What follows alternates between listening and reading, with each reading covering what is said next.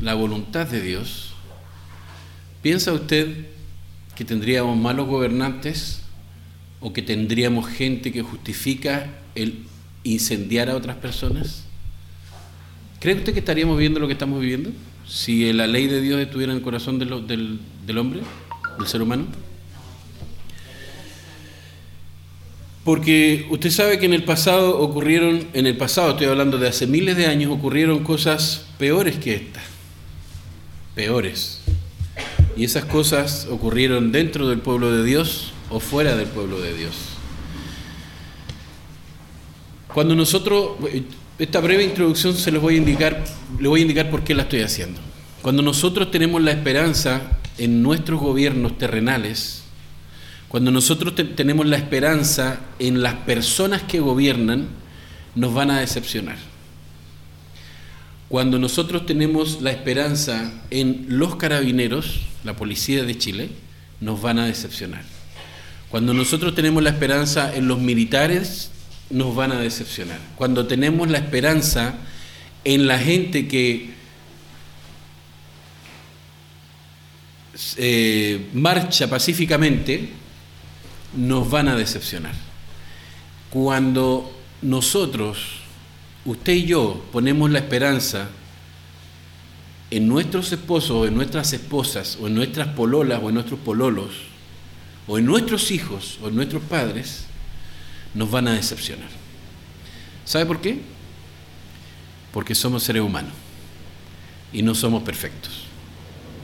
Cuando nosotros justificamos un acto de maldad, es porque ya nuestra ética, nuestra moral, nuestros principios están totalmente corroídos y probablemente podridos. Lo malo es malo y lo bueno es bueno. Quemar a una persona no es bueno. ¿O sí? Porque hoy, hasta el día de hoy he escuchado, no, pero es que todos los días escucho, en, este caso sí. O no lo dicen así, pero sí lo dan a entender. ¿Sabe por qué? Porque se justifican bajo el asunto de que los militares o los carabineros entraron disparando. Y no cuestiono el hecho, si pasó o no pasó, quién empezó y quién continuó no me, voy a meter en política en este momento. Eso no es lo importante. Lo importante es que aparentemente la gente que quema gente tiene un problema psicológico serio. Porque eso, a usted no le gustaría que lo quemaran. si usted castiga a un hijo o a una hija porque está haciendo algo incorrecto, ¿usted justificaría que su hijo o su hija lo quemara? ¿O usted quemaría a su padre o a su madre? A menos que sea el guasón. Si vieron la película es horrible, muy triste. Y el guasón es la víctima, obviamente, ¿no? Ocurre entonces que nuestros valores, nuestros valores danzan según la música que le toquen. Entonces, nosotros mismos hemos transado con lo que somos. ¿Usted considera que pegarle un balazo a un ser humano es malo? Si en defensa propia, sigue siendo malo, porque le quitó la vida a un ser humano, pero fue en, defensa propia, en, ese caso era usted o él. Y si vienen a atacar a su familia, usted tiene el mandato bíblico de defender a los que dependen de usted o a los más débiles. Entonces, pero, pero el, asesinato es malo siempre, porque le quita una vida a alguien que no le pertenece a usted. Y usted decide quitarle la vida a alguien sobre el cual usted no es Dios. Entonces, ¿cómo podemos vivir con eso? Porque somos capaces, y ponga mucha atención en esto, somos capaces de transar con nuestros principios. Yo no quiero ser ejemplo para nadie porque soy una persona muy imperfecta y si usted como lo he dicho en muchas ocasiones, si usted quiere ver cuán pecador, que es así le llama la Biblia a aquellos que violan la ley de Dios, usted quiere saber cuán pecador soy yo, póngame atención y va a ver todos los errores que yo cometo, porque no soy perfecto. Pero no se trata de eso, se trata de la obra que el Espíritu Santo, el Espíritu de Dios, hace en el corazón del creyente. Cuando el Espíritu Santo actúa, los valores se fortalecen no por la esperanza que yo tengo de las personas, sino por la esperanza que yo tengo en Dios. Cuando yo digo Dios no existe, entonces no hay nadie más que yo para decretar o decidir cuáles son mis valores. Cuando yo, cuando yo no obedezco a Dios, aunque crea en Dios, yo puedo decir, no, pero es que mis valores son estos. La Connie puede decir, no, es que mis valores son estos otros. Y, y Connie puede decir, para mí, quemar gente es bueno. Eh, perdón, eh, quemar gente es malo. Y yo puedo decir, no, es bueno, porque ellos son más malos que, que nosotros, así que hay que quemarlo. Pero eso era lo mismo que se hacía y que se hizo con los cristianos por siglos tras siglos quemaban a los cristianos. ¿Por qué? Porque era tan irritante para el gobierno de turno, sea romano, sea eh, del tipo que sea, era tan irritante, los griegos por ejemplo, era tan irritante que los cristianos en vez de predicar o en vez de marchar en contra de los romanos y de quemar romanos, los mismos cristianos vendaban las heridas de los romanos. Imagínense eso. Qué gente más tarada. ¿Cómo se les ocurre si son los malos? Y eran los malos, por decirlo de alguna manera. Aunque para Roma eran lo mejor y lo más bueno porque cuidaban los principios, eh, los bienes y las cosas de los romanos.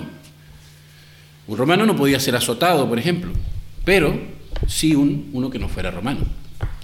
Ya hemos hablado, por ejemplo, en el derecho, el derecho romano que tanto se, defiende hoy en día, originalmente permitía matar a las niñas cuando nacían, o a las bebés que nacían niñas, cuando superaba cierto número, porque era degradante para la familia, para ellos, para los romanos, una mujer no servía nada más que para cierto tipo de cosas.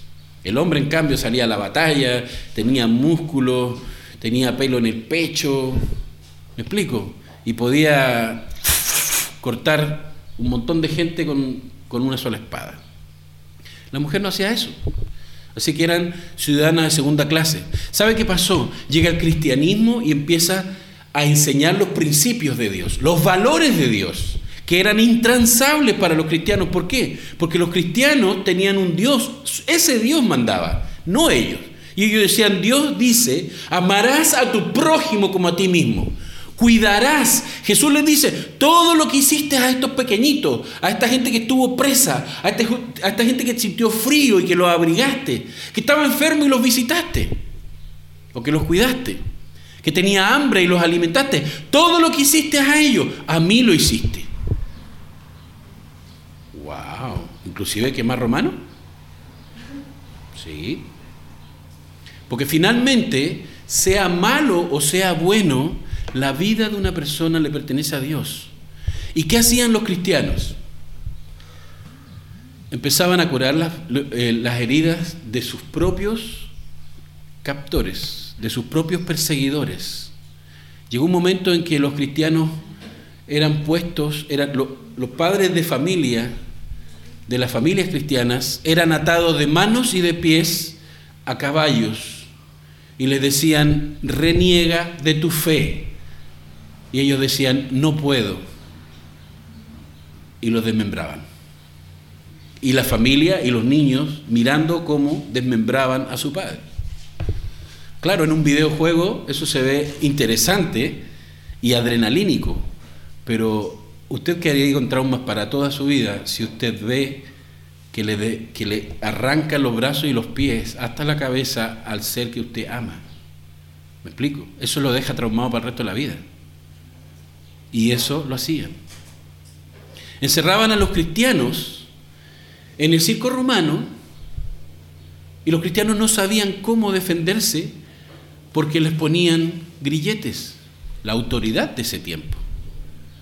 Oprimía a los cristianos. ¿Por qué? Porque los cristianos decían, tenemos un Dios. Y César, que era el emperador, no es Dios. Y César es una persona que decreta leyes en función del beneficio propio, no en función de acercarnos más a Dios.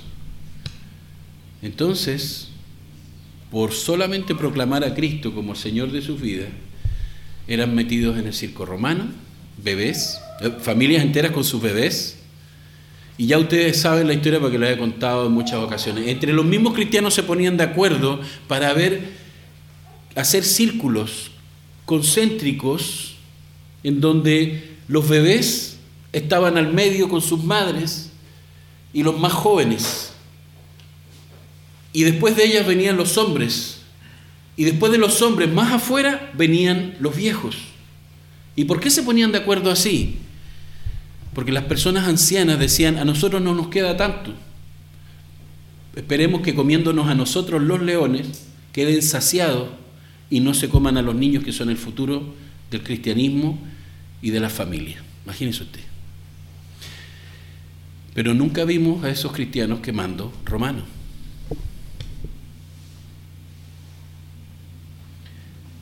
Cuando nosotros hablamos de principios, hablamos de lo que somos.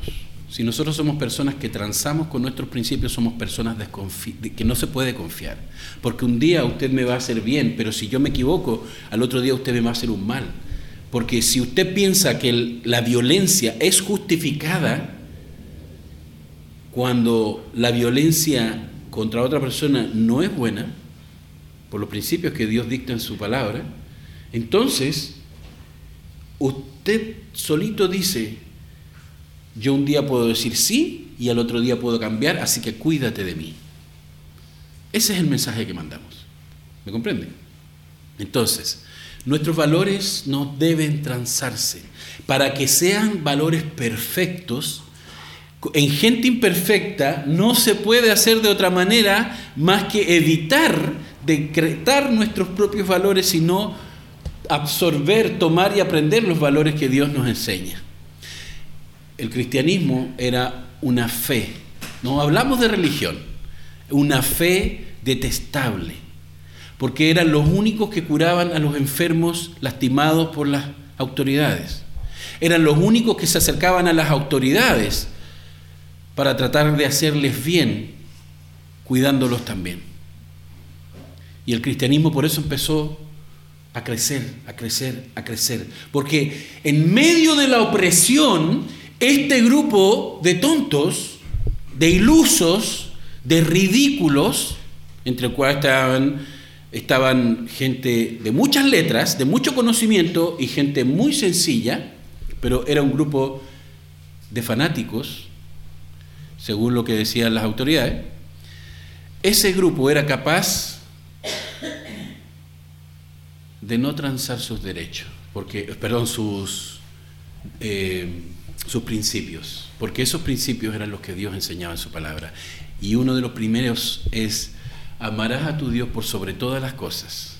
Y como lo amas a Él, amarás a tu prójimo como a ti mismo. Se da cuenta que ya con los dos más grandes mandamientos es imposible que haya caos como el que estamos teniendo en nuestro país. Entonces, si nosotros hablamos de la justicia,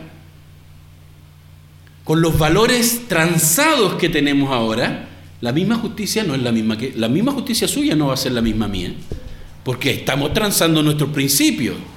Para mí va a ser justo dispararle a alguien y para usted no. Entonces nunca nos vamos a poner de acuerdo. Por eso tenemos que ver qué dice Dios de esto. Cuando nos alejamos de la palabra de Dios, ignoramos lo que Dios dice, dejamos que otras voces guíen nuestras vidas y todo esto se convierte en caos.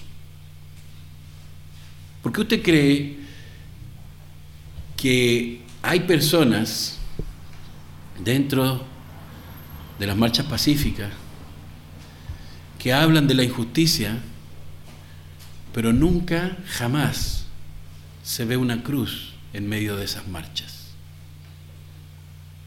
¿Por qué usted piensa que eso no es así?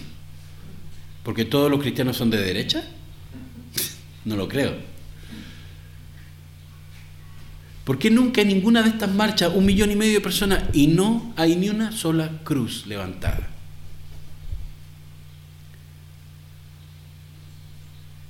Porque no estamos defendiendo los derechos de Dios.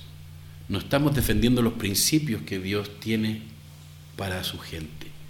Si los defendiéramos tendríamos que parar, de lado y lado. Pero no queremos parar. Queremos que el mundo arda. ¿Me explico? Cuando digo eso es como una persona que se enoja, se aira mucho y tiene tanta rabia, póngale 30 años de injusticia, los años que usted quiera, la injusticia que usted quiera. Hay de todo ahora en el menú, así que lo que usted quiera, elija lo que quiera. Y con tanta rabia que tengo yo, voy a tomar la decisión de ir a hacer justicia. Es como tener una discusión con la esposa enojarse porque mi esposa no me hace caso y en base a esa discusión y a mi rabia, yo voy a tomar, la decisión, yo voy a tomar una decisión. ¿Qué, ¿Qué, decisión te cree que voy a tomar? La peor. No podemos tomar decisiones cuando estamos enojados. Y yo lo he comprobado. Cuando tomo decisiones cuando estoy enojado, tengo que pagar las consecuencias yo mismo después y regresar avergonzado. Porque no pensamos racionalmente cuando estamos enojados. Y por eso no hay una cruz en las marchas. Porque nosotros no estamos marchando por los derechos de las personas, estamos marchando por nuestros valores y nuestros valores son diversos. Entonces, para, en, esos, en ese millón de personas, para uno lo bueno es malo y para otra lo malo es bueno. Pero nunca nos vamos a poner de acuerdo porque no son los, los eh, valores de Dios. Cuando nos reunimos como iglesia los domingos, la iglesia no es un lugar físico, sino son las personas que han sido rescatadas por la verdad de que son pecadores y por lo tanto necesitan de Dios, del perdón de Dios. No podemos dejar en casa todo cuanto vemos, oímos o leemos en los medios de comunicación. ¿Sabe por qué? Algunos quisiéramos. De hecho, yo cuando trabajo en la noche, en el día, duermo. A veces. Y, no estoy viendo noticias. Y después voy al trabajo y me dicen, ¿supiste lo que pasó? ¿Supiste que ahora quemaron tal cosa? No, no tenía idea. ¿Supiste que quemaron el busto de Allende? No tenía idea. Pero inmediatamente lo apagaron. ¿En serio? ¿Un busto? ¿Una estatua? Oye, pero estaban quemando un edificio, un edificio y nadie lo apagó. Estaban quemando un supermercado y nadie lo apagó. ¿Qué estamos peleando? ¿Me explico? Entonces, quisiéramos dejar estas noticias fuera de nosotros, pero las vivimos. Encendemos la tele, noticia. Estamos en el Twitter, noticia. Estamos en, Facebook, noticias.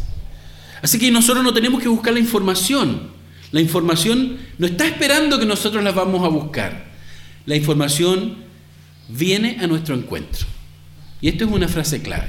La información viene a nosotros. Resulta que en estos días una persona me dijo, yo estoy en un grupo que se llama hashtag no más Piñera. Y que, uh, genial. ¿Y qué sale en ese grupo? Uh, salen todas las atrocidades de los policías, de los militares y, de Piñera. Obvio. Y entonces, es que hay que informarse. Ah, ok.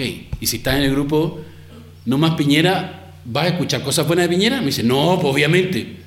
¿Y entonces de qué te estás informando? O sea, te estás simplemente dejando manipular, porque alguien puso ese grupo para que gente como tú se metiera y te están diciendo, mete tu cabeza al, al barro para que veas la verdad, pero no vas a ver nada más que lo que te quieren mostrar. ¿Me explico? O sea, si yo pusiera hashtag amamos a los carabineros, ¿qué tú crees que va a salir en ese grupo? ¿Cosas malas de los carabineros? Entonces nos estamos dejando manipular de lo lindo. Los jóvenes que están viviendo en esta época no han vivido esto en años anteriores. Por lo tanto, esto les impresiona mucho. y toman medidas muy radicales, porque no lo han vivido antes. Nosotros hemos vivido cosas similares, inclusive antes del 73, después del 73, y mucho antes, bueno, yo no sé si aquí hay gente mucho antes, la mayoría yo creo que nació después del 73, aquí por lo menos, pero mucho antes también pasaron cosas. Y cuando venimos a la Biblia es impresionante porque hace dos mil años, hace tres mil años, seguían pasando cosas como las que vemos hoy en día. Y se cumple aquella frase de ese pensador magistral, que no me acuerdo el nombre en este momento, que dice que todos aquellos que olvidan su pasado o el pasado están condenados a cometer los mismos errores. ¿Y sabe qué? Cuando uno estaba chico uno quería marchar por los derechos. Porque lo que estaba pasando era impresionantemente injusto. Y estoy hablando de hace hartos años atrás. Pero como nuestros jóvenes no han vivido eso, sino que están viviendo este tiempo, hacen frente como una novedad y les dicen, hashtag mete tu cabeza al barro y yo te voy a mostrar lo que tienes que ver. ¿Y qué vemos? Puro barro. Yo digo barro por decir una palabra bonita. Entonces, pero quiero que vamos con nuestras Biblias a Isaías 64, versículos 1 al 9, porque en los tiempos del profeta Isaías, que era varios siglos antes de que naciera Cristo, varios siglos antes, Estamos hablando más o menos de 550 años antes, si no me equivoco, más o menos alrededor de eso. Perdón, no había dicho número porque no es el número correcto, pero no importa. Eso lo vamos a editar. Isaías 64, 1 al 9. El profeta Isaías, los profetas no adivinaban el futuro. Tampoco se la pasaban prediciendo el futuro. Los profetas solamente hablaban lo que Dios les mandaba, les mandaban hablar. Y había tantos problemas políticos, económicos y sociales, hermanos queridos y hermanas queridas, tantos problemas fuertes en ese tiempo, que la gente clamaba, mire lo que dice Isaías, la gente gritaba, clamaba, el mismo Isaías decía, ojalá rajaras los cielos y descendieras. O sea, la única esperanza de Isaías y del pueblo en ese tiempo era que el mismo Dios bajara de los cielos y se hiciera presente para que acabara con toda esta basura. Las montañas temblarían delante de ti, dice, como cuando el fuego enciende la leña y hace que hierva el agua. Así darías a conocer tu nombre entre tus enemigos y ante ti temblarían las naciones. ¿Sabe por qué? Porque al pueblo de Dios, las autoridades internas y externas lo estaban castigando, lo estaban oprimiendo, lo estaban dañando. Pero el profeta clama a Dios y ve que Dios es la única solución. Y le dice y le reconoce, o sea, hasta los montes que nadie puede mover, que nadie puede tocar, que nadie, hasta ellos temblarían con tu presencia. Ante ti temblarían las naciones porque no habría nada que hacer en frente de su creador. Hiciste portentos inesperados, esos son milagros poderosos cuando descendiste. Ante tu presencia temblaron las montañas Fuera de ti, desde tiempos antiguos nadie ha escuchado ni percibido. Se quedó dormido el texto. Sube, sube, pon cuatro arriba, por favor. Fuera de ti, que dice, desde tiempos antiguos nadie ha escuchado ni percibido, ni ojo alguno ha visto. Mire las cosas que describe el profeta. A un Dios que como tú actúe Mire esta frase impresionante. A favor de quienes... ¿Qué? Ah. Ok. ¿Qué en el computador? Ah.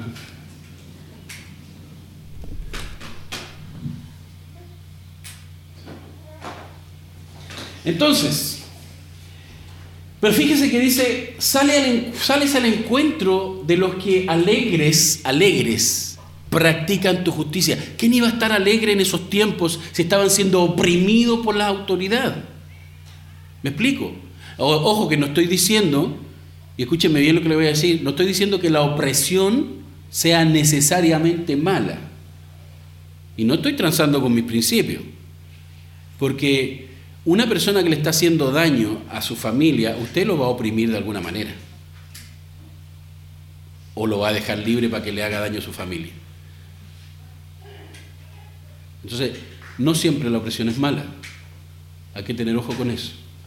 Hoy en día esa es la palabra, es el caballito de batalla para justificar todas las cosas. Es como antiguamente se decía, se enseñaba que los millonarios, los ricos, la gente de plata eran como el diablo, son los malos, y los pobres son los buenos.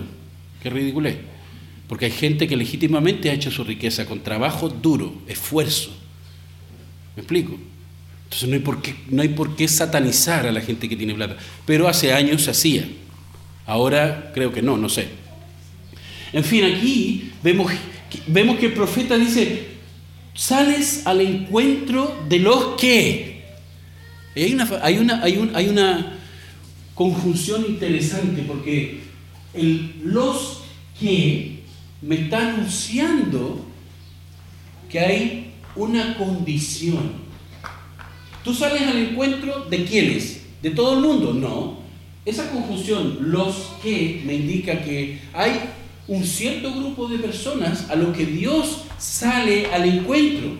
Entonces nosotros decimos, bueno Isaías, para examinar el texto y no dejar que nos digan cualquier cosa que nosotros, que nos vaya a manipular o a lavar el cerebro, preguntémosle a Isaías, bueno, Isaías, ¿al encuentro de quién sale Dios? Isaías responde. ¿De quiénes? De los que alegres practican tu justicia, no la de ellos. Ay, es que voy a ir a marchar por mis derechos. Espérate, ¿y, y por qué? Por la injusticia. Pero no veo ninguna cruz en las marchas pacíficas, porque estamos hablando de la justicia. Lo que a mí me parece injusto, que puede ser diferente de lo que te parece injusto. Entonces, utilizamos cosas para manipular. Oiga, ¿a usted no le, le gustaría ganar un millón de pesos como sueldo mínimo? Diga, ¿quién dice que no? ¿No? A mí sí. A todo. Entonces, cuando nosotros utilizamos ciertos, ciertos, ciertas frases podemos manipular a miles de millones de personas con lo que nosotros queremos. Porque es justo. Uno dice, espérate, tú sabes que yo tengo un negocio, no, no es mi caso, solo un ejemplo. Yo tengo un pequeño negocio donde vendo pan y tengo un empleado y, y no le puedo pagar más que el sueldo mínimo. 300, ¿cuánto es? ¿308? 289. 289 mil, ya. Y resulta que de ahí a mí me queda otro poquito para poder salir adelante. Y resulta que decretaron, porque si no iban a seguir quemando el país, que el sueldo iba a ser un millón de pesos. Estoy exagerando, obviamente, solamente para demostrar el, punto al que quiero llegar. Exacto. Y yo digo, mira, yo no puedo atender mi negocio y tampoco puedo pagarle eso a mí empleado.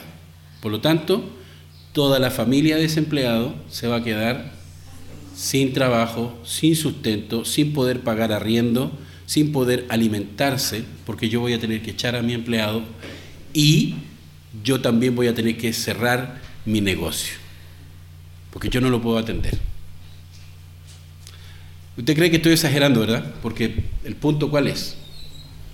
Que al momento va más de un millón y medio de personas sin empleo. ¿Por qué? Porque estamos buscando practicar la justicia de Dios. Sí, se, puede estar discutiendo por cosas justas, sí, totalmente justas, viables, perfecto. Pero no hay que dejar manipularse. Porque hay cosas que se pueden hacer ya, a lo mejor, y otras que tienen que tomar años para hacerse. Para que no sean ilegales, por supuesto. Entonces, fíjese aquí Isaías en esos tiempos peores que los de ahora inclusive. Porque allá la gente no tenía, no podía decir ni hay. Ni pío, como dicen. Porque si decía algo, la opresión venía con todo. Sales al encuentro de los que alegres, ahí la, la, expresión alegres está hablando de alguien que está dispuesto a obedecer voluntariamente y rápidamente la voluntad de Dios, sin cuestionamiento, porque finalmente es Dios el que te está diciendo que hay que practicar la justicia y hay que recordar los caminos de Dios, o sea, lo que Dios ha mandado. Fíjese una pregunta que le quiero hacer. Seguramente hay muchos cristianos hoy en día luchando por su derecho. Pero Cristo brilla por su ausencia. El foco y, lo principal no, es Cristo. Es lo que yo puedo recibir del Estado. ¿O me equivoco? Por eso le pregunté lo del millón de pesos. ¿Usted quiere recibir un millón de pesos? Vamos a quemar micro. ¿No? ¿Pero por qué no? Si usted dijo que quería ganar un millón de pesos. Aquí, cuando yo soy una persona que olvido los principios y la justicia de Dios, los caminos de Dios, los olvido ¿por qué? porque me alejo de la palabra de Dios, ¿cómo yo voy a seguir algo que desconozco? ¿Cómo yo voy a seguir algo que he olvidado? ¿Me explico? Por eso le dije antes, esto pasó hace muchos años, hace más de dos mil años. Y el que olvida o no sabe, como los jóvenes que fuimos nosotros, y los jóvenes de ahora y los jóvenes de todos los tiempos, el que olvida el pasado o no conoce el pasado está condenado a cometer los mismos errores. ¿Cómo Marco va a saber que la electricidad lo puede matar si nadie le dijo que la electricidad lo podía matar?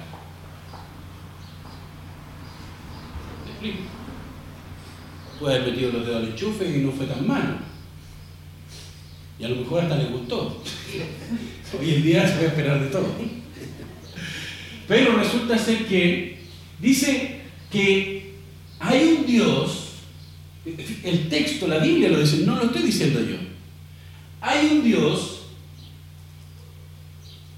que nadie más ha visto, solo ese Dios,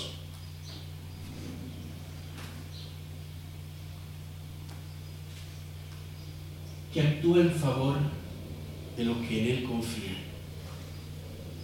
¿Y yo en quién voy a confiar para tener un mejor salario? ¿En el Estado o en Dios? A lo mejor debería estar marchando para que los principios de Dios fueran enseñados por nuestras escuelas, para que nuestros gobernantes entendieran que son gobernantes por la gracia y la misericordia de Dios. Pero no, muchos gobernantes están gobernando para, en vez de servir al pueblo, servirse ellos mismos, del pueblo. Y eso no honra a Dios. No, pero es que un político tiene que ganar también porque se dedica a tiempo completo. Países súper desarrollados no le pagan un sueldo a sus políticos porque ellos son servidores públicos. ¿Me explico? Y si realmente tú tienes vocación de servir a la gente, ¿por qué vas a cobrar? ¿Me explico? Ahora, ¿eso significa que no hay que pagarle nada o que no hay que pagarle simple y llanamente? No, no significa eso. Pero hoy en día estamos hablando de que muchos de nuestros países, sobre todo en Latinoamérica, la gente llega al poder porque quiere plata. En Chile está tan corrupta la cosa que los dos partidos políticos más ricos ni siquiera tienen que ver con Piñera, son contrarios a Piñera. Y, Piñera, no estoy diciendo que sea una blanca paloma, lo que estoy diciendo es que nosotros no sabemos, pero ellos sí saben cómo manejar nuestros ritmos. Entonces, ¿cómo, cómo evitamos ser manipulados por las circunstancias que nos rodean? ¿Cómo evitamos ser manipulados por los falsos profetas? Hay tanta, vamos a la fe, hay tantas iglesias falsas. ¿Cómo evitamos que nos manipulen con su información o con su predicación? Fácil, no te alejes de la palabra de Dios. Fíjate que Dios va a salir, Él sale al encuentro, Él actúa a favor de los que en Él confían. Pero ¿en dónde tenemos puesta la confianza nosotros? Por eso le decía, si usted pone su confianza en, el, en los políticos, lo van a decepcionar. No se haga la víctima después. Porque me dijeron que no dijera víctima. No se haga la víctima. No lo dije, ojo. Y, y después hay que, pobre de mí, que están abusando de mí, no sé qué. Señor, ¿usted ha confiado en Dios para que Él actúe a favor suyo? De ese Dios del cual los montes tiemblan delante de su presencia. Sí, yo confío en Dios. Ajá. ¿Y qué anda haciendo por ahí entonces dando jugo? ¿Por qué no está leyendo la Biblia? ¿Por qué no está estudiando la palabra de Dios? ¿Por qué no está sirviendo a Dios con toda su mente, con todas sus fuerzas y con todo su ser para que este país mejore? Le echamos la culpa a los políticos. Le echamos la culpa a nuestros padres. Le echamos la culpa a nuestros pololos, a nuestras pololas. Le echamos la culpa a la educación. Y todo eso solamente dicen dos cosas. Ponemos la confianza en las cosas creadas para luego hacernos las víctimas si es que salen mal. Y van a salir mal. Porque las cosas creadas, en este caso el ser humano, no es perfecto. ¿Me entiende lo que le digo? ¿Me sigue la línea? Entonces, hay dos razones por las que yo haría algo malo. Es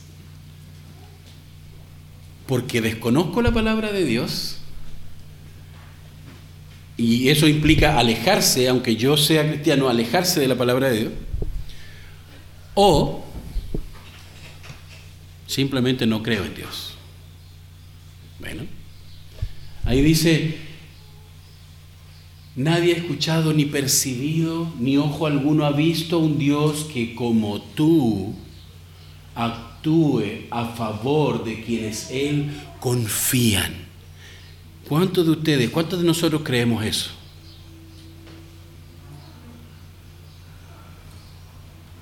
Y si nosotros confiamos en que Dios va a actuar en nuestro favor, ¿por qué razón entonces estamos temblando de miedo y nos defendemos de algo que sabemos que va a pasar? Alguien tiene que hacerlo. Sí, Ahí pasó. El versículo 1 decía, Dios se abriera los cielos y rasgara los cielos y descendieras los montes, entonces temblarían.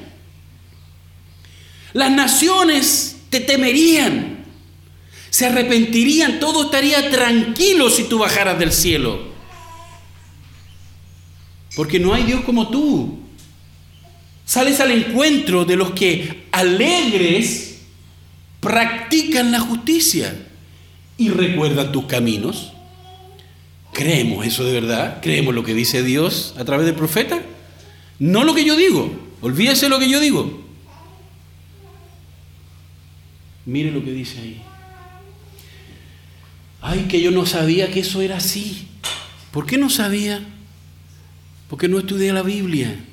Le gusta ver el Twitter y ver cómo un policía le pasa con una moto encima al otro y le gusta viralizarlo, pero ¿por qué no viraliza la palabra de Dios para que haya paz, para que Dios salga al encuentro de los que en Él confían, para que la gente confíe en Él en vez de estar confiando en seres humanos que le van a fallar todo el rato? ¿Me sigue la idea? Entonces ahí se ve si en realidad creemos en Dios o no. si en realidad pensamos que Dios es un absoluto inepto? ¿O Dios es ese Dios que hace temblar los montes si bajaría de los cielos? ¿Me explico? Sales al encuentro de los que alegres practican la justicia y recuerdan tus caminos, pero te enojas si persistimos en desviarnos de ellos. Y nosotros decimos, hoy yo no sé por qué el mundo está tan mal. Porque Dios no sale al encuentro de las personas que persisten en desviarse de los caminos de Dios. Y después nos hacemos las víctimas, diciendo, es que el Estado, es que los que marchan, es que los policías, es que los vándalos.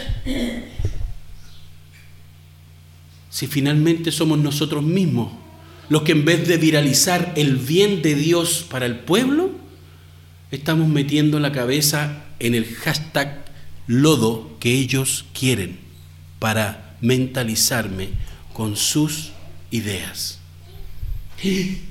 Y como somos tan impresionables, porque nunca habíamos visto esto, vamos a hacer justicia. Porque nadie la hace. Pero esto ha venido pasando, delante lo vimos. Cada cierta cantidad de años pasan las mismas cosas. Mire, estamos hablando de más de 2.500 años y seguían pasando las mismas cosas. Cuando le hablaba de que las autoridades de ese tiempo, los romanos, mandaban al circo, a la arena romana, para que los leones se los comieran, la opresión contra los cristianos, porque no era contra otra gente, era contra los cristianos, por practicar la paz, eran terriblemente irritantes. Eso pasó en el siglo I y siguió pasando después, siglo II. Y luego unos que se disfrazaron de cristianos empezaron a perseguir a los no cristianos. Y empezaron a matar herejes. Y empezaron a matar brujas. Entonces, si confiamos, esperamos que el ser humano nos dé respuesta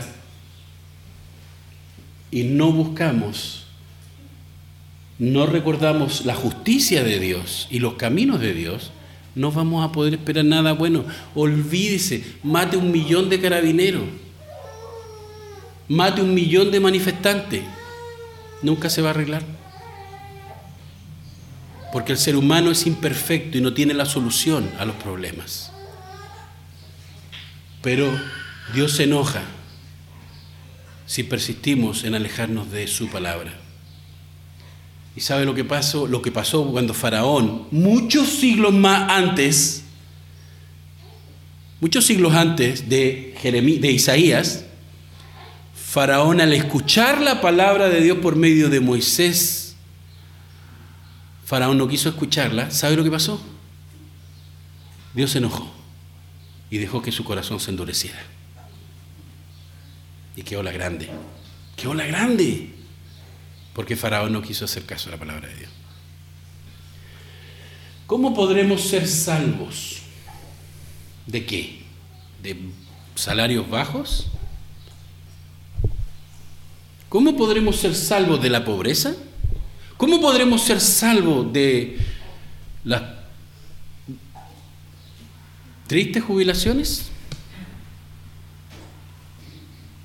Tu mejor vida no es ahora. Cuando habla de cómo podemos ser salvos, es cómo no ser, no recibir el enojo. En otras versiones dice la ira de ese Dios que hace temblar, que hace temblar los montes, dice el versículo 2. Eh, ¿Cómo ser salvos de la ira de ese que solo con su presencia te hace temblar los montes? Imagínate de su rabia. O sea, si, si Dios se acercara y bajara, eso es lo que está diciendo, y los montes empiezan a temblar, a borbotear como el agua hirviendo, decía, ante su presencia solamente, imagínate ante su ira. No hay quien lo aguante, no hay quien soporte la ira de Dios. Y la gente dice, ¿cómo podremos ser salvos? Todos, todos somos gente impura. No, pero yo no soy tan malo como Hitler. Dios conoce tus pensamientos. Dios conoce tus deseos. Y Dios conoce tus motivaciones. Y si son puras, perfectas y agradables, entonces tú eres un ángel que perdió el rumbo y quedó aquí en la tierra. Debería estar en el cielo. Porque aquí no hay nadie perfecto. ¿Me explico? Todos somos como gente impura. Todos nuestros actos de justicia, mire el texto. Nuestros actos de justicia, nuestros actos de justicia, no la justicia de Dios. ¿Qué dice? Son como trapos. ¿En serio? Y yo que estaba marchando para hacerla de lujo. Y el otro dice, y yo que estaba baleando manifestante para hacerla de lujo. Todos somos gente impura. Todos nuestros actos son como trapos de qué? Nuestra justicia, nuestros actos de justicia, o sea, lo mejor que nosotros queremos hacer es lo mismo que un trapo de inmundicia. ¿Por qué? Porque esos deseos, que son frutos de nuestro arbolito, que digámoslo así, ilustrativamente en nuestro corazón, todos esos frutos están contaminados por el pecado. Por eso le digo, si usted no ha pecado nunca, usted debería estar en el cielo. Está puro perdiendo el tiempo aquí. Porque aquí vemos puros pecadores partiendo por mí. ¡Wow! Pero Jeremías, perdón, Isaías, ¿cómo tú dices que yo soy impuro? Si yo pago mis impuestos, yo voy a la, a, qué sé yo, a, a conmemorar no sé qué cosa a no sé qué parte. Yo tengo mis estudios, mis papeles en regla. Yo no tengo ningún hijo votado. Si tú vieras, ¿y cómo los tengo? Como decían antiguamente, de punta en blanco. No, tengo idea qué significa eso, pero así decían. de punta en blanco. No sé a qué punta se referían, pero imagino que se refería a algo ordenadito, limpiecito y bonito. ¿Cierto? Bueno, no tiene nada que ver con las puntas entonces. Pero fíjese que nosotros nos creemos el cuento de que nosotros somos gente pura. Y por eso vamos a hacer justicia. Pero resulta que si, si, la justicia que nosotros queremos aplicar no es la justicia de Dios, entonces es justicia que viene de nuestro corazón, por lo tanto está contaminada por nuestra naturaleza pecaminosa por nuestra naturaleza egocéntrica, o sea, que gira, todas las cosas pensamos que giran en torno a nosotros. Oiga, pero si los jóvenes piensan que todo esto que está pasando hoy en día no ha pasado nunca. Y estamos hablando de más de 1500 años y sigue pasando todos los siglos. Pasa una y, los jóvenes de ese tiempo clamaban también, Dios, ¿por qué no abre los cielos y vienes? Para que todo esto se acabe, para que haya paz para que nos suban el sueldo mínimo, para que nos bajen los 30 pesos.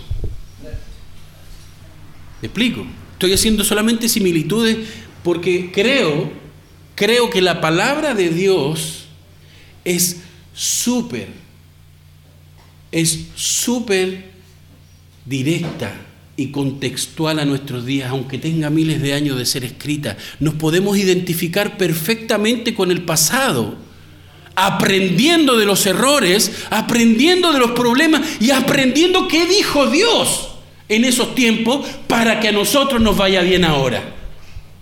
¿Qué le parece? Dicen, todos nuestros actos de justicia son como trapos de inmundicia. Claro, porque están contaminados con nuestro propio pecado. Todos nos marchitamos como hojas. Nuestras iniquidades nos arrastran como el viento, porque tarde o temprano nosotros vamos a decir, pucha, si no hubiera tomado esta decisión cuando tenía 20 años, o cuando tenía en tal época, y ahora, después de que tenemos más años, pensamos que pudiéramos haber hecho muchas cosas mejor. Pero no es así. Nuestras decisiones estaban contaminadas por el pecado original en el ser humano. Por lo tanto, iba a pasar lo que pasó. Porque iba a ser nuestra decisión tomar las malas decisiones. Nuestras iniquidades nos arrastran como el viento. Nadie invoca tu nombre. O sea, lo que está diciendo el, profeta es que en ese tiempo la gente discutía, peleaba, alegaba, pero nadie, en ninguna de las marchas, si es que había marchas, estaba la cruz de Cristo levantada o la palabra de Dios levantada. Porque no era la justicia y el bien que Dios quiere para el mundo, sino es la justicia y el bien que yo quiero, porque yo soy el Dios que gobierna todas las cosas y si junto muchos más dioses como yo, vamos a hacer las cosas bien. Pero si un corazón es pecaminoso, imagínese un millón caminando. Si yo tengo, aunque sea un mal pensamiento, Imagínese un millón y medio de pensamientos por minuto caminando. ¿Usted piensa que va a salir algo bueno de ahí? Si yo, aunque esté vestido de verde, decido qué es justicia y tengo a, a 80 mil más que piensan como yo, imagínese, va a quedar la grande. ¿Me sigue la idea? La palabra de Dios nos está diciendo, porque nosotros, nosotros somos tan impresionables que no sabemos cómo actuar y decidimos escuchar el deseo de nuestro corazón, porque nos han vendido la pomada, sigue tu corazón. ¡Wow! Eso. Y ahí hay, un, hay más de un millón y medio de personas que han quedado sin trabajo, y sin poder pagar el arriendo y van a haber muchas personas sin casa. Porque el dividendo hay que pagarlo igual. Y yo puse mi casa en arriendo y con eso yo pago el dividendo. Entonces, si los arrendatarios no me pagan el arriendo, lo tengo que echar. ¿Y cuántas personas se fueron a la calle? Cinco, cuatro. Entonces no es chiste cuando decidimos hacer justicia por nuestras manos. Yo no estoy, ojo que yo no estoy condenando una vez más a los que marchan, a los que no marchan, a los que queman, a los que disparan, no estoy ni ahí con eso. O sea, yo claramente tengo mi posición personal, pero no es de eso lo que estoy hablando. Estoy analizando, revisando el texto antiguo para que nosotros podamos aprender del pasado y recibir los beneficios que Dios tiene para nosotros. Oiga, si Dios, o sea, si, eh, el profeta Isaías dice, nadie invoca tu nombre, ¿le parece algo nuevo o es lo mismo que pasa hoy? La gente le pregunta, ¿y tú, tú crees en Dios? Como si fuera algo raro.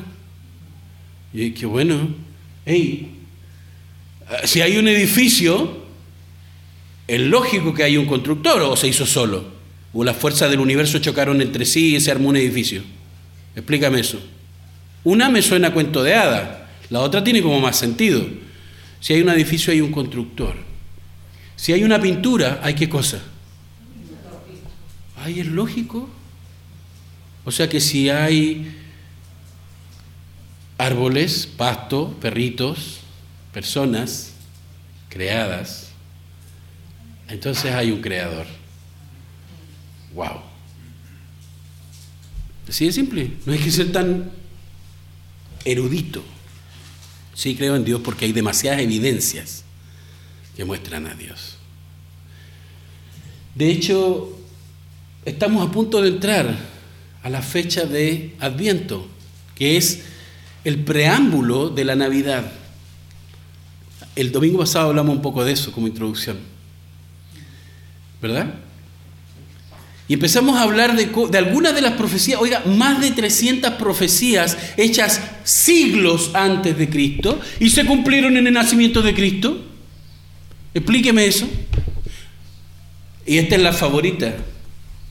Ay, es que la Biblia se contradice a sí misma, por eso yo no creo en la Biblia. Ajá, ¿y en qué se contradice, Padre? Ah, no sé, pues yo sé que se contradice, pero, pero ¿dónde? ¿En qué? Ah, no sé. ¿Has leído la Biblia? No, pero eso es lo que dicen. Ah, o sea que tú eres una, una marioneta de lo que dicen. A ti te dicen algo y tú empiezas a moverte por donde... No, hey, Tú no dejas el cerebro ahí afuera estacionado como un auto. Tú entras aquí con el cerebro puesto y bien puesto porque Dios te lo dio para su gloria, para tu bien, para tu salvación. ¿De qué? No es de sueldos miserables. Ojalá tuviéramos sueldos súper grandes. Pero es tu salvación. La salvación se trata de tu vida, de la vida de las personas que amas y no estamos hablando de 80 años de vida. Estamos hablando de una eternidad. Oiga, ¿usted quiere gozar de buen sueldo y buenas pensiones, todo esto? Pues Dios le ofrece todo esto y mucho más. ¿Con qué migaja se quiere quedar usted? Yo, en serio, en serio, quiero comprarme mi tele 60 pulgadas y no puedo. Lo digo en serio, quiero, pero no puedo. Porque no me alcanza el sueldo para eso. Pero no por eso voy a empezar a maltratar gente. ¿Me explico? Nadie invoca tu nombre. ¿Y usted invoca el nombre de Dios? Nuestros gobernantes están invocando el nombre de Dios pidiendo ayuda. Todos se llenan la boca diciendo, creemos en Dios. ¿Y dónde está Dios en tu vida? ¿Por qué no estás haciendo leyes justas para el pueblo, conforme a la palabra de Dios? ¿Por qué no estás, pueblo, sometiéndote a tus gobernantes? Ah, porque son injustos. Brother, hermano, hermana, nosotros no nos sometemos a leyes que van en contra de la palabra de Dios. Pero si no conocemos la palabra de Dios, si no invocamos su nombre, si no hablamos de las cosas de Dios, entonces ¿qué estamos haciendo? ¿Qué estamos peleando? ¿Qué estamos discutiendo? Estamos discutiendo lo que yo quiero, nada más. No lo que Dios quiere. Ah, Dios. Eso no existe. Bueno. Entonces eres tú el que le da las órdenes todos los días cuando duermes a tu corazón que palpite. Tú le das la orden a tu corazón para que entre la sangre contaminada y salga purificada de esa misma maquinita que está aquí.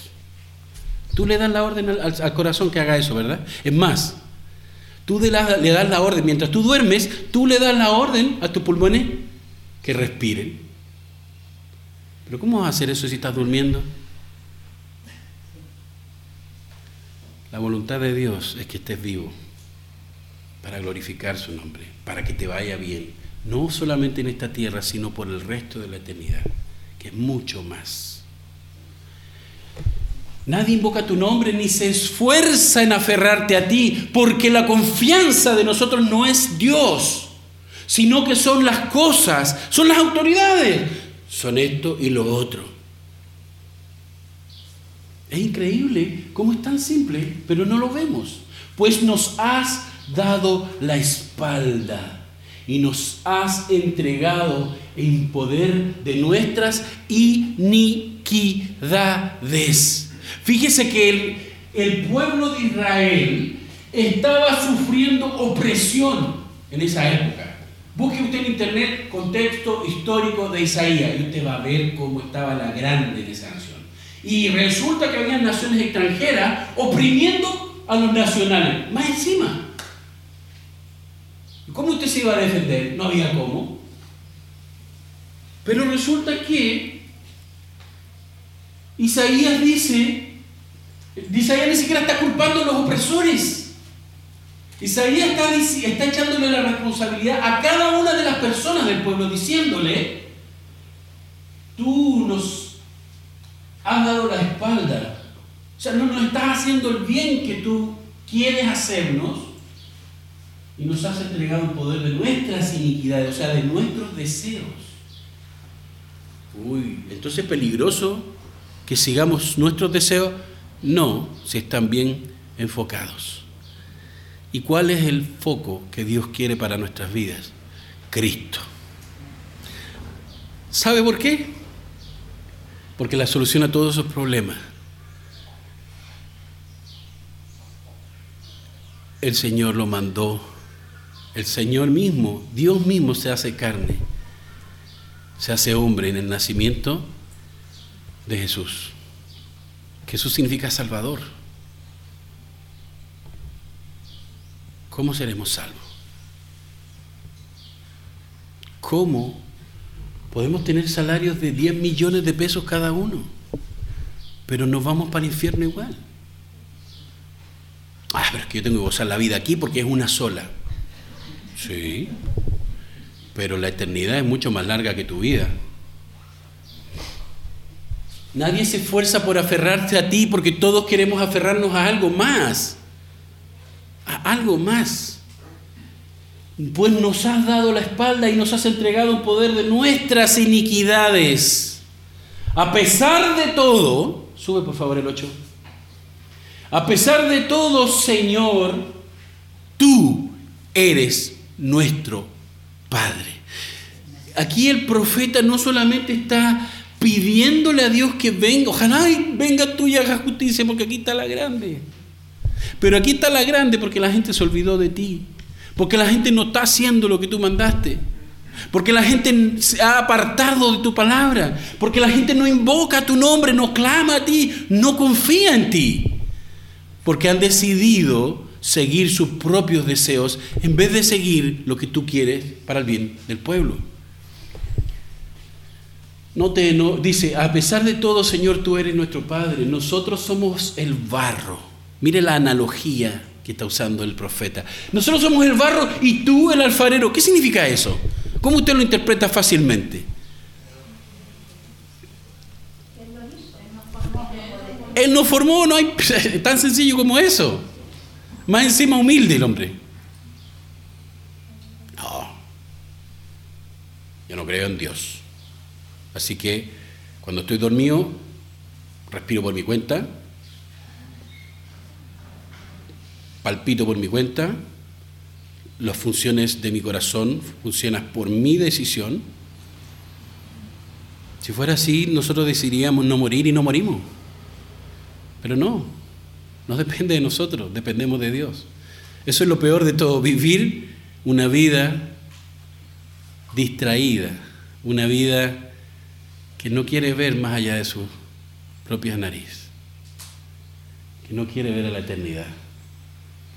Dice, nosotros somos el barro, tú eres alfarero, todos somos obra de tu mano, no te enojes, mire la sencillez del corazón de este hombre que era un profeta, una persona muy respetada en aquellos tiempos, por supuesto. aunque a Isaías no lo respetaron mucho como consejero, pero en sí los profetas eran personas, eran los ministros de Dios, de alguna manera. No te enojes demasiado, Señor. No te acuerdes siempre de nuestras iniquidades. Ni siquiera está hablando por Él. Está hablando de todo, se incluye Él.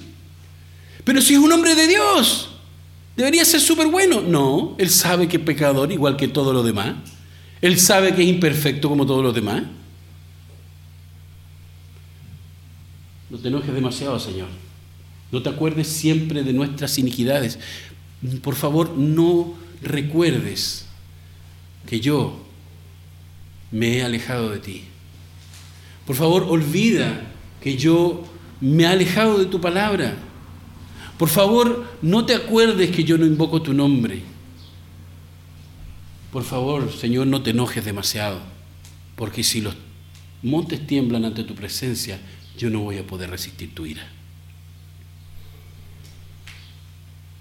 Considera, por favor, oiga, me sorprende la sencillez del corazón de este hombre. Considera, por favor, que todos somos tú pueblo.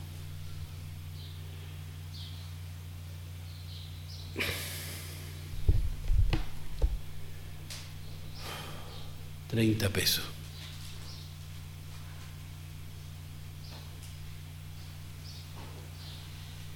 No son 30 pesos, son 30 años, dicen algunos. No son 30 años, mire lo que estaba pasando ahí, son miles de años de opresión. Son siglos de opresión.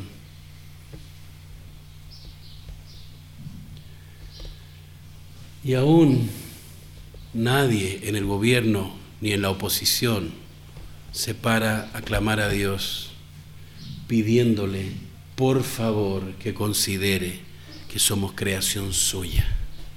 Nadie. Por eso en las marchas no hay una cruz o una Biblia. Por eso el gobierno no, no resalta algo que simboliza la justicia de Dios. No la hay. La constitución. La constitución no te va a dar la eternidad. Considera por favor, mire el clamor, considera por favor que todos somos tu pueblo. Tus ciudades santas han quedado devastadas. Cuando habla de santas está hablando de esas ciudades que tú apartaste para que te reconocieran como su Dios. Esas ciudades que tú consagraste como tu pueblo han quedado devastadas. Mira el nivel de opresión que había. Y hasta Sión se ha vuelto un desierto. Jerusalén es una desolación. Nuestro santo y glorioso templo, símbolo de la presencia de Dios entre medio del pueblo, en medio del pueblo, imagínense. Nuestro santo y glorioso templo, donde te, alaba, te alababan nuestros padres, ha sido devorado por el fuego. ¿Qué le parece? Miles de años y seguimos con la misma historia. Y seguimos riéndonos de Dios. El profeta está haciendo un recuento de quién es Dios y quién es el pueblo. Y está haciendo un recuento también del bien que quiere hacer Dios al pueblo y del mal que el pueblo decide hacer al apartarse de Dios. Entonces, en ningún sentido el profeta está apuntando con el dedo a alguien. En ningún sentido Dios está simplemente castigando a la gente. ¿Usted entiende, comprende el sentido, la frase causa y efecto? ¿Se entiende, verdad? Algo, una acción y una consecuencia o reacción. Hay un origen y por lo tanto hay una consecuencia. Y eso es lo que está diciendo Isaías.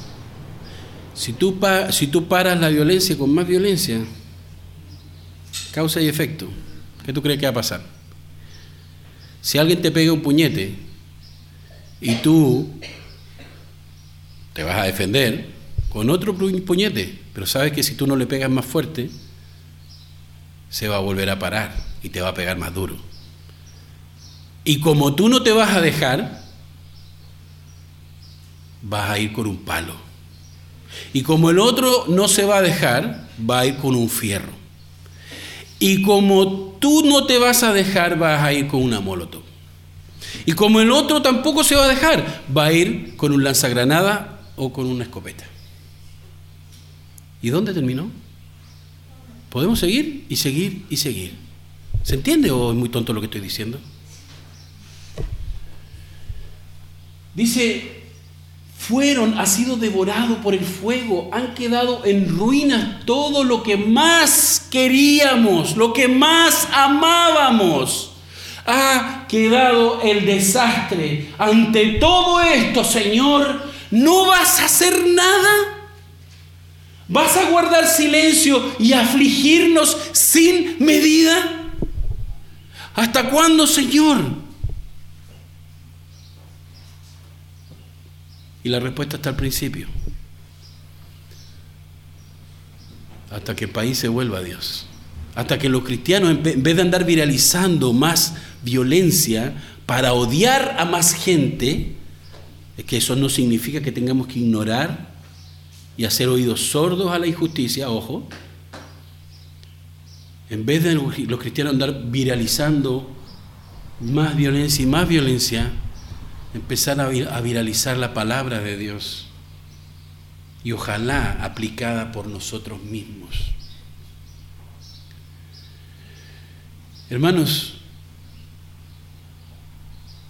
cuando nos reunimos en medio de una crisis política, económica y social, también nos reunimos en una crisis de vida, porque estamos y vamos a sufrir las consecuencias, justa o injustamente. Lo que viene no va a ser mejor que lo que había para más de un millón y medio de personas. Yo necesito cambiarme de trabajo y no puedo, porque no están contratando, están despidiendo gente. Así que gracias por luchar por mis derechos.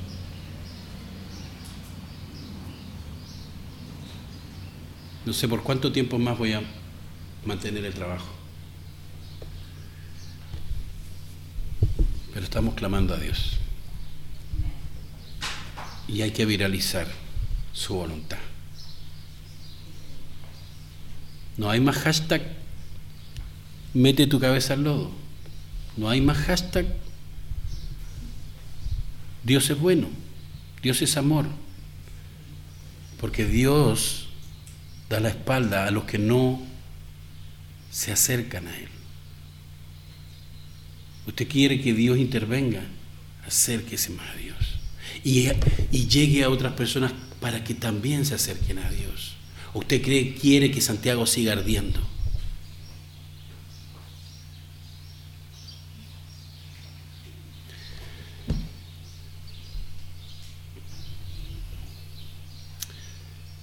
Termino con lo siguiente. El profeta Isaías, en el versículo 1, da la clave de todo el problema. Por favor. Ojalá rasgara los cielos y descendieras. ¿Sabe qué? El profeta le está pidiendo a Dios que se acerque al ser humano. ¿Y sabe qué? Dios se acercó en el nacimiento de Cristo. Y todavía no lo vemos. Y no queremos que otros lo vean. A lo mejor nos da vergüenza decir que creemos en Dios. Nos da vergüenza viralizar la palabra de Dios. Y en Marcos 13, 24 al 37, Jesús dice, perdón, Marcos 8, 38, Jesús mismo dice, si alguien se avergüenza de mí y de mis palabras, también el Hijo del Hombre, es decir, Él, se avergonzará de Él cuando venga en la gloria de su Padre con los santos ángeles. ¿Qué le parece? Permanecemos callados cuando Dios se nos presentó a nuestra vida en el nacimiento de Jesús. Y lo que necesitamos es acercarnos a Dios. Viralicemos a Jesús, su palabra.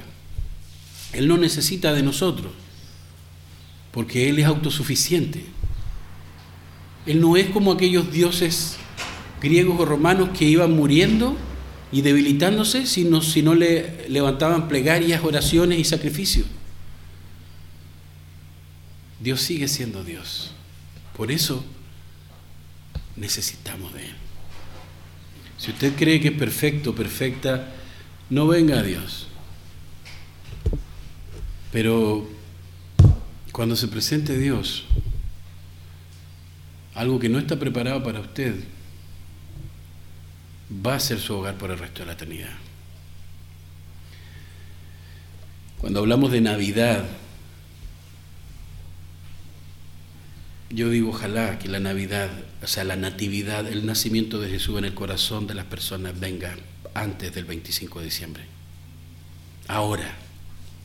Señor, nace ahora en el corazón de mis compatriotas.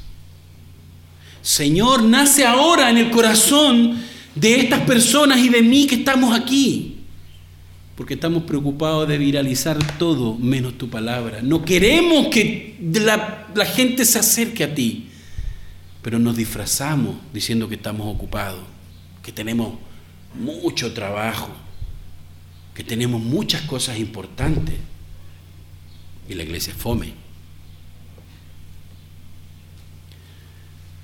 Pero si usted quiere que el país no lo vamos a detener, ni con leyes, ni con constituciones, ni con marcha. No lo vamos a detener. Vamos a aplacarlo por un rato, pero viene, viene pasando de, milenios. ¿Usted cree que lo va a detener? ¿Usted cree que yo lo voy a detener? Si yo fuera como Martin Luther King y me voy a parar allá a la, a la moneda y a predicar, he tenido un sueño. Me van a gritar, anda a acostarte. No me van a tomar en serio. Porque no toman en serio a Dios. ¿Y sabe por qué no toman en serio a Dios? Porque usted y yo no estamos tomando en serio a Dios. Cuando vemos que esto no se trata de ponernos a esperar que las cosas pasen por sí mismas, ojo, esto se trata de ponernos a trabajar. Hoy, pero si no hay empleo, no estoy hablando de ese empleo. Estoy hablando de la palabra de Dios, de que llegue a más personas, de que más personas reciban ese nacimiento, esa natividad de Cristo en su corazón, porque Dios rasgó los cielos y se hizo presente por las injusticias, por la opresión. Y dijo, basta de todo esto o como diríamos hoy en día, hashtag no más. No se trata de ponernos a esperar sentados en la casa, se trata de ponernos a trabajar pero en serio, o sea, para algo realmente trascendente. Porque créame, de aquí a no sé, ahora mismo 500 pesos, 500 mil pesos no son mucho, se van rápido. Hay mejores administradores que otros, pero se van rápido. Yo necesito un millón, por lo menos. Y no es para darme lujo.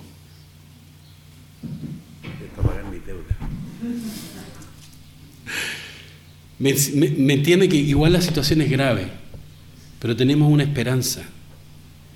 La Navidad que se acerca es la representación de esa esperanza de que Cristo abrió los cielos, rasgó el cielo para venir a usted, para venir a mí, para venir en favor de los oprimidos, de aquellas mujeres que consideraban que no eran nada en el imperio romano y que las asesinaban simplemente por nacer mujer.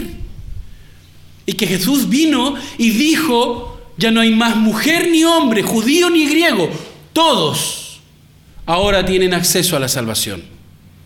Entonces él puso en niveles y en los lugares que, le que los correspondía al hombre, a la mujer, a los pobres y a los ricos. Y a todos les dijo, nadie viene al Padre si no es por mí. Y el Padre no rechaza a nadie que venga con un corazón sincero, contrito y humillado por su pecado. Así que en este momento verdaderamente es cuando más necesitamos del Señor, más necesitamos de Él, escuchar y entender su palabra. No estamos en tiempo, no estamos en, un tiempo de, de juego de kindergarten. Estamos en una situación seria. Estamos en crisis y no nos vamos a parar si sale este gobierno o llega otro. No nos vamos a parar en muchos años más. Hemos retrocedido como 20 años en infraestructura, en educación, económicamente. Y cuando la gente empieza a hacer justicia por sus propias manos, también socialmente. Entonces no nos vamos a parar. Créame, causa y efecto. Si usted quema el metro, no va a poder andar en metro. Causa y efecto. Por lo tanto, pongámonos a trabajar en serio. ¿Ya? Dejémonos de cuentos, dejémonos de andar hashtag metiendo la cabeza al lodo porque lo único que voy a ver es lodo. ¿Me explico? Y empecemos a ver lo que realmente el pueblo necesita, el nacimiento de Jesús en sus vidas. Y yo estoy escuchando este mensaje, no por casualidad, porque yo no lo obligué a venir aquí.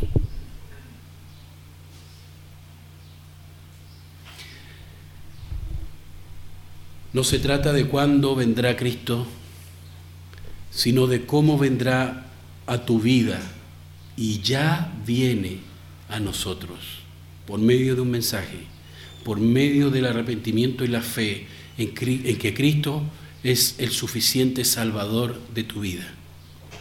Se trata de escuchar y obedecer su palabra, no la del pastor, que es un pecador más. Se trata de escuchar su palabra, no la de tu papá, no la de tus amigos, que pueden todos tener buenas intenciones. Tu papá, tu amigo, el pastor, todos pueden tener buenas intenciones, pero todos cometen errores y te van a decepcionar en algún momento. Si tú te quieres hacer la víctima, te vas a sentir decepcionado. Pero si tú realmente entiendes que no puedes poner tu esperanza en el ser humano, sino en Dios, aunque te decepciones, aunque te decepcionen, vas a seguir adelante obedeciendo la palabra de Dios. El cielo y la tierra pasarán, dice Marco 13, eh, dice la Biblia. El cielo y la tierra pasarán, pero mis palabras no pasarán. Estamos aquí hoy, pero su palabra tiene miles de años y va a continuar. Ese Dios del futuro que anunciaba la venida de Cristo a través de sus profetas, también fue el Dios del pasado y es el Dios del presente. No te vas a poder librar de Él, ni ahora, ni cuando tengas que presentarte delante de Él. No te vas a poder librar de Él si estás en medio de tus amigos encapuchado. No te vas a poder librar de Él si estás con un traje verde o gris y con un arma en la mano. No te vas a poder librar de Él bajo ninguna circunstancia, porque Él es Dios. Debemos permanecer entonces vigilantes para nosotros ser capaces de reconocer a Dios en la cruz, en el sacrificio que Cristo hizo por nosotros. Cuando llegue el final, entonces Él nos va a conocer a nosotros. Viralicemos a Cristo. Amén.